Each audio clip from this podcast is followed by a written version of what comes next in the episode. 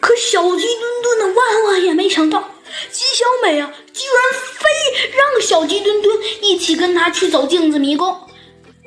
哎呀，求求你了，墩墩哥，我们一起去走，去去去去去镜子迷宫吧！镜子迷宫多好玩呀！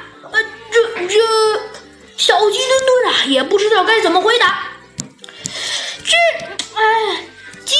啊，一心是最崇拜他的，要是不要求他的要求，其实啊，这就过不去。但要是去的话，他怕。其实困在这里倒是不可能。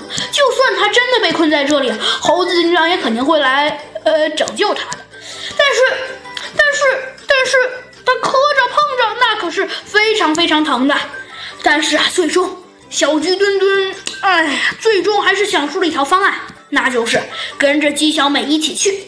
就这样，小鸡墩墩硬着头皮跟着姬小美一起走进了镜子迷。